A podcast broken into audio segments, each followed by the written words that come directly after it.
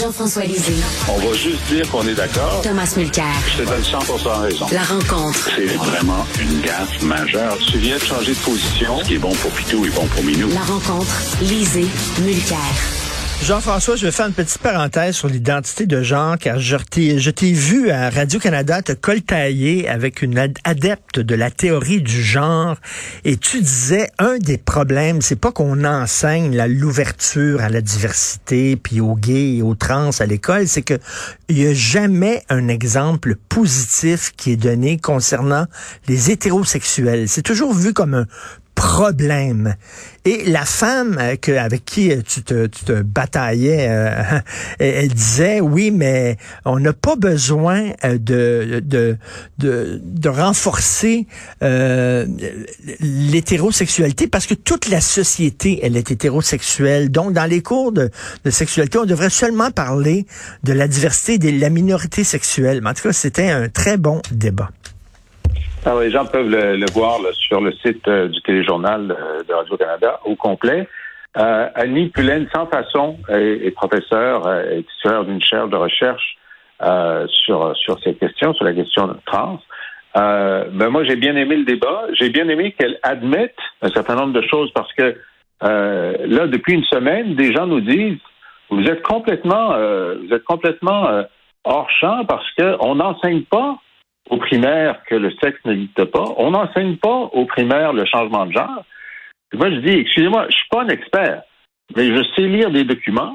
Et voici un document où on enseigne aux enfants du primaire qu'il euh, y a les hommes, les femmes et les autres. Donc, on leur dit, voilà, il y a autre chose que les hommes et les femmes. Donc, on, on leur dit que le sexe n'est pas fixé à la naissance. Ensuite, le genre, c'est autre chose. On peut changer de genre, on peut avoir un genre différent du sexe, mais on peut pas nier que on donne à des enfants du primaire et même du, du euh, de la petite enfance euh, cette information-là, qui est une désinformation. Et deuxièmement, j'ai dit, euh, j'ai trouvé ça intéressant parce que il y a un instrument qui a, qui a, été vu un million de fois, une vidéo qui s'appelle Sam, ou l'histoire de Sam, où c'est une petite fille du primaire qui se sent un garçon et qui se transforme en garçon, socialement, pas médicalement.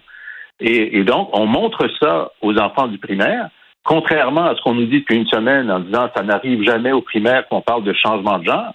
Et euh, Madame Pullen, sans façon, a dit, ben oui, j'ai participé à, à, à, créer cet instrument-là, puis j'en ai même un dans ma bibliothèque derrière moi.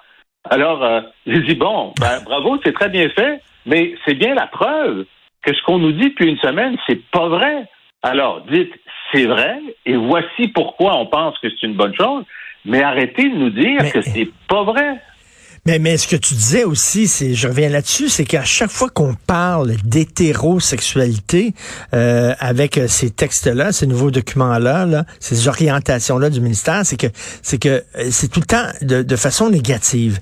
Et là, je, je vois un jeune homme, un jeune homme, mettons, qui lui se sent hétérosexuel, qui lui, et là, il entend parler à longueur de jour, quasiment, de façon négative des hétéros. Euh, mais moi, je suis inquiet. Ce petit garçon-là, ça va pas être drôle.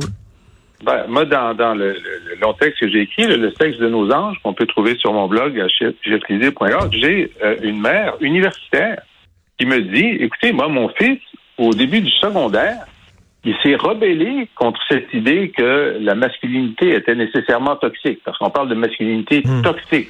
On ne parle pas de masculinité ouverte ou de masculinité positive. On en parle toujours négativement. Il, dit, il s'est rebellé contre ça et il est devenu beaucoup plus euh, macho à cause de ça, en réaction, en réaction. Euh, alors, c'est vraiment un enseignement qui a des effets secondaires négatifs. Moi, j'admets l'argument que puisque la société est hétérosexuelle, on n'a pas besoin de la valoriser, d'accord. Mais je suis pas d'accord pour qu'on la dévalorise, tu comprends? Euh, je suis hmm. d'accord pour qu'on lutte contre les stéréotypes, mais qu'on, si on lutte contre les stéréotypes, il faut dire aussi, ben, il y a des types. Euh, masculin, féminin, hétéro, qui sont positifs, on peut s'épanouir là-dedans, etc. Mais comme tous les, tous les textes, c'est l'hétéronormativité, c'est mal, l'hétérosexisme, parfois on parle de privilège blanc, et les seules fois où on parle de masculinité ou de féminité, c'est pour dire comment ce sont des stéréotypes nocifs. Ben oui. Alors, cumulativement, puisqu'on ne dit que du bien des queers, C'est bien, moi je dis, je veux pas qu'on en dise du mal des queers, puis des, puis des, des, homosexuels, puis des, lesbiennes. C'est évidemment en, par comparaison, on transforme l'hétéronormativité par ce que j'appelle la queer normativité. C'est ce qui est valorisé. Alors qu'on ne se surprenne pas qu'on ait une augmentation très forte de jeunes qui se déclarent, qui sortent du placard. Ben, ben, Jean-François. Jean-François, t'es jeune, t'es à la recherche de ton identité. J'ai un jeune adolescent à la maison et c'est fascinant de voir à quel point il se cherche. C'est ça l'adolescence, c'est que t'essayes différentes affaires et tout ça. Là, Exact. tu te cherches et là, euh, on te dit, euh, ben les hétéros c'est mauvais et les queers c'est bon. Ben Ouais. c'est comme une pression à un moment donné pour t'en aller du côté des queers. Il y a monde quand qui vont embarquer. Puis, puis, ce qui est, ce qui est- puis bon, puis c'est correct, là. Faites, vos recherches d'orientation sexuelle tant que vous voulez. Oui. Mais ensuite, la deuxième étape, ce que j'appelle la transnormativité, c'est que on, on- on- dès que quelqu'un dit, bon, ben finalement, moi, je vais changer de genre, euh, il y a un, un- un engrenage qui dit, bon, ben, euh, si tu veux changer de genre, euh, il y a des choses à faire. Hein, les bloqueurs de puberté, puis etc. Puis si tu veux pas le dire à tes parents, on ne le dira pas à tes parents. Et il n'y a pas ce ce qu'on appelle le principe de précaution. Le principe de précaution, c'est de dire bon, ben tu fais, tu fais tes expériences et tout ça. Puis peut-être que quand tu auras 16, 17, 18 ans, tu reviendras à ton genre d'origine, ce qui est le cas, selon une étude de psychologie d'idées, pour plus de 60 des, des enfants qui se pensent trans. Si on ne fait rien, ils vont revenir à leur genre d'origine après avoir fait leur expérimentation. Il en reste 40% peut-être qui vont effectivement continuer dans ce sens-là parce que c'est leur réelle identité. Mais si on crée un système, c'est ce y a- qu'on a en ce moment au Québec, qui dit ben la normalité, si tu te sens d'un autre genre, c'est que tu commences un processus d'affirmation du genre. Ben, on peut te pousser à faire des choses irréversibles. Et quand tu vas te rendre compte que finalement c'est juste une phase, ben, ça va être trop tard. Tout à fait. Écoute, tu as vu aujourd'hui dans le journal de Montréal, on dit euh, il y a aucun enfant d'ici qui a subi de changement de sexe depuis trois ans. Donc, il y a peut-être des gens qui vont dire bon, vous vous énervez pour rien. Mais c'est- pas ce que tu dis, c'est on n'est pas en train de- d'enseigner aux jeunes à changer de sexe. C'est pas ça. Sauf que chaque, à chaque fois qu'on parle d'hétérosexualité, c'est négatif. Et on dit aussi dans ce texte-là, euh, on a fait une étude euh, en 2019 auprès de 1519 jeunes trans et non binaires. Donc, 1519 jeunes, euh, des, des, des gens qui ont décidé de devenir non binaires ou trans. On, on dit seulement 12% avaient eu recours à des bloqueurs d'hormones, mais seulement 12% c'est beaucoup. Oui, 12% qui ont eu recours à des bloqueurs d'hormones alors qu'ils étaient mineurs. Oui. Et là, sur les bloqueurs d'hormones, euh, jusqu'à récemment, et puis même, euh, tout le monde en parle, Mme Pauline Tentation a dit c'est réversible. Euh, maintenant, il y a des études qui disent que même si c'est réversible, ça a des impacts sur, euh, sur la, la morphologie du, du jeune qui peut, qui peuvent durer longtemps. Alors, ce n'est pas, ce n'est pas anodin. Hein? Mm. C'est, ça, ça, a, ça a des effets médicaux réels. Alors, euh, encore là, le principe de précaution devrait être appliqué. Oui. Alors, tant mieux s'il y en a très peu qui, euh, qui font la transition et que et on espère que les 12% c'est vraiment des gens qui voulaient faire la transition. On sait qu'il y en a. Il y en a peu Mhm. Qui, euh, qui euh, bon, certaines études disent 3 à 4 Ces études-là sont mises en cause euh, parce que parfois c'est de l'auto-identification, bon, peu importe. Mais, euh, mais donc, faut, euh, il faut appliquer le principe de précaution. Et moi, ce que je trouve très grave, c'est que dans tous les textes que j'ai lus du ministère de l'Éducation, non seulement ça n'existe pas, le principe de précaution, non seulement ce n'est jamais dit que la majorité euh, vont revenir à leur genre d'origine selon les études qu'on a maintenant, mais ce qui est dit aux, aux, aux enseignants, c'est, vous savez, si vous résistez à une affirmation de genre, ça peut être vu comme du harcèlement et ça peut conduire à des sanctions légales. Alors là, imagine, toi, tu es enseignant, puis tu dis ça. Vas-tu te mettre la tête sur le bio, tu sais, pour dire, euh, il faudrait peut-être réfléchir, puis attendre une couple d'années, puis voir comment ça se, ça se, ça, ça, ça Ben se oui. passe dans, dans la vie de la personne? En tout cas, comme dit, euh, comme dit François Legault, il faut aussi euh, comprendre euh, l'inquiétude de certains parents qui se posent des questions légitimes là-dessus. Exact. Est-ce Et que- puis, je tiens à dire une chose là, sur, sur les Québécois là, qui sont Oui. admirables. ok? Angus Reid a fait un sondage il y a deux semaines. où on voit que 80 des Québécois veulent que les parents soient informés s'il y a un changement de genre à l'école, puis même un changement de genre social. C'est-à-dire que tu as changé de nom. Tu étais Paul, tu deviens Paul. OK? Ils veulent être informés. Mais de 70 à 80 des, des, des Québécois disent si mon enfant voulait faire un changement de genre, je l'accueillerais puis je l'accompagnerais. Alors, ce n'est pas de l'homophobie puis de la transphobie. on est extraordinairement ouvert à ça, mais on veut être comme parent dans le processus. Si on est si ouvert que ça, et moi je suis d'accord avec toi, comment ça se fait qu'on on attaque autant les Québécois. Vous êtes fermés, vous êtes intolérants, vous êtes transphobes, vous êtes homophobes, vous êtes contre les Autochtones. Et comment ça fait qu'il y a tant d'immigrants qui veulent venir ici? D'abord? Il me semble que, tu sais, si on est si épouvantable que ça, comment ça se fait qu'ils veulent tous venir ici? Il me semble que ben, s'il y a un endroit... Ben oui. Notre niveau de vie, et puis les, les couleurs d'automne, puis ils veulent jouer dans la neige. OK? Malgré ça, malgré ça. Alors, écoute, je vais te... Une expression que j'ai entendue, c'est de Sugar Sammy. Quand Sugar Sammy parle pas des Québécois, je le trouve drôle et pertinent, d'accord? Alors, dans, un de ces trucs, ça se passe à Toronto, et puis c'est un Pakistanais, puis son voisin, c'est un c'est un blanc protestant, euh, progressiste. Okay. dit, voyons, on va voter NPD, on va voter libéral, on va pas voter conservateur. Les conservateurs, c'est des racistes.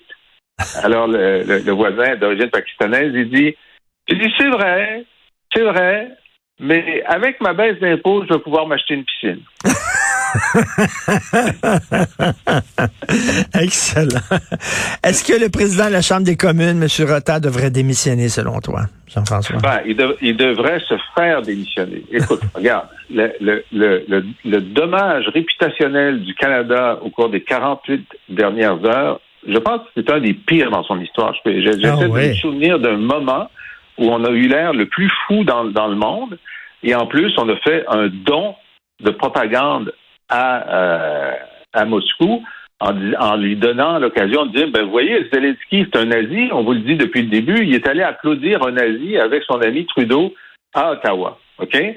Alors, c'est tellement grave que le seul contre-signal disponible à court terme pendant que le monde entier s'intéresse au Canada pendant dix minutes, c'était pour Trudeau de dire c'est tellement grave, je suis tellement fâché que j'exige la démission du président de la Chambre, même s'il est un membre de mon parti. Et donc, ah. et c'est lui qui devrait mettre, euh, mmh. qui devrait, mmh. euh, puisque, puisque Rota ne démissionne pas immédiatement, il devrait déposer la motion de censure à Rota. Lui, personnellement, Justin Trudeau. C'est la seule façon qu'il y ait un titre un peu partout dans le monde, euh, Trudeau contre-attaque. C'est ça le titre qu'on veut pour le bien du Canada. Tu sais comment le bien du Canada est proche de mon cœur. Mais là, c'est vraiment ce qu'il faudrait faire. Et là, il a refusé de faire ça. Et hier, c'était du Justin Trudeau tout craché. Il est allé devant les caméras, et il a dit c'est inacceptable, c'est extraordinairement embarrassant, y compris pour nos amis ukrainiens. Donc, je m'en vais. Donc, rien. Ben, si c'est inacceptable, ça devrait être inaccepté pourquoi, pourquoi tu dis pas au s'en aller? Bon. Euh, écoute, je ne sais pas si tu as lu Emmanuel Latraverse aujourd'hui, mais elle dit euh, toute cette gaffe-là, euh, ça nous ramène à la naïveté du multiculturalisme à la Trudeau. C'est-à-dire que si tu fais partie d'une minorité, si tu es ukrainien, si tu es musulman, si tu es indien ou si tu es sikh ou chinois, you can do no wrong selon le multiculturalisme canadien. Donc, il y a comme un, un, point aveugle où on dit, ben oui, mais c'est un Sikh, ça doit être une bonne personne, ou c'est un Ukrainien, ça doit être une bonne personne. Et là, non, je m'excuse, dans les minorités, il y a des extrémistes, il y a des terroristes, il y a des radicaux, mais pour le multiculturalisme à la Trudeau, ça, c'est impossible. Oui, oui. C'est intéressant son point de vue parce que on se dit comment est-ce que la, la, la simple euh, vérification diligente de base. Quand tu dis, je vais faire applaudir quelqu'un par le premier ministre et par Zelensky, tu dis, on va peut-être faire une petite vérification. Puis, euh, comme je te le disais, euh, je pense hier, il y a un staff, il y a la possibilité de le faire. Puis ensuite, en deuxième ligne, le cabinet du premier ministre aurait dû faire au moins une recherche Google qui aurait dit que c'était un problème. Fait que, effectivement, je pense que dans cette légèreté, il dit, ben ouais, puis en plus, c'est de l'âgisme à l'envers. Le gars a 98 ans. Alors, c'est sûr qu'il n'est pas dangereux, mais pendant les 98 ans, il a peut-être fait quelque chose de dangereux. et, écoute, je, suis curieux de savoir ce que tu penses du documentaire de mon collègue Antoine Rébitaille sur Claude Morin qui est disponible sur la chaîne Vrai. Oui, alors j'ai fini de l'écouter, puis c'est aussi fait par mon collègue euh, Dave Noël de la, du Devoir et par euh, Flavie euh, Payette, qui est la réalisatrice. Écoute, moi j'ai trouvé ça passionnant. Évidemment, je suis un mordu. Alors, l'affaire Claude Morin, je l'ai suivi de près. Et vraiment, ils font le maximum pour aller au fond de l'affaire. C'est-à-dire qu'il aurait espionné le PQ pour quoi le, le compte de la GRC, du gouvernement fédéral? Bon, c'est-à-dire qu'il était un informateur, donc son autre code c'était French Minuet, parce que les autres ils parlent pas français, donc ils donnent des, mots de passe, des mots de code anglophones même. Euh, et puis il avait commencé. Et ce qu'il faut savoir, c'est que moi j'ai parlé souvent à Claude Morin pour les bouquins que j'ai faits et euh, euh, et donc quand il était sous-ministre de le sage, la GRC était venue le voir en disant, vous savez, on pense que les Français essaient de euh, de, pénétrer euh, les partis politiques au Québec. Puis les Français, on pense qu'ils sont contrôlés par les Russes, par les Soviétiques, parce qu'il y a des taupes soviétiques au sein euh, des services secrets français. Ça, c'est la grande thèse. Alors, j'en parle dans mon bouquin, là, Guerre froide PQ, de cette thèse-là. Et donc, Morin leur dit, ben là, c'est un, peu, bizarre, mais moi, je peux vous dire que les Français qui sont ici, ils font rien de mal. Bon, et petit à petit, quand il est devenu membre du PQ, membre de l'exécutif du PQ, euh, la GRC a voulu continuer à avoir ces renseignements. Et dans hmm. la version de Morin, qui est crédible, que rien ne contredit, euh, il dit, moi, ce que je voulais, c'est que puisqu'il me parlait à moi, je voulais pas qu'il y ait d'autres taupes, mais il semble qu'il y en avait une autre, au moins une autre. En tout cas, un ministre, un ancien, un autre ancien ministre péquiste était un informateur, on ne sait pas lequel. Euh, et il dit, je voulais savoir, euh, il s'intéressait à qui?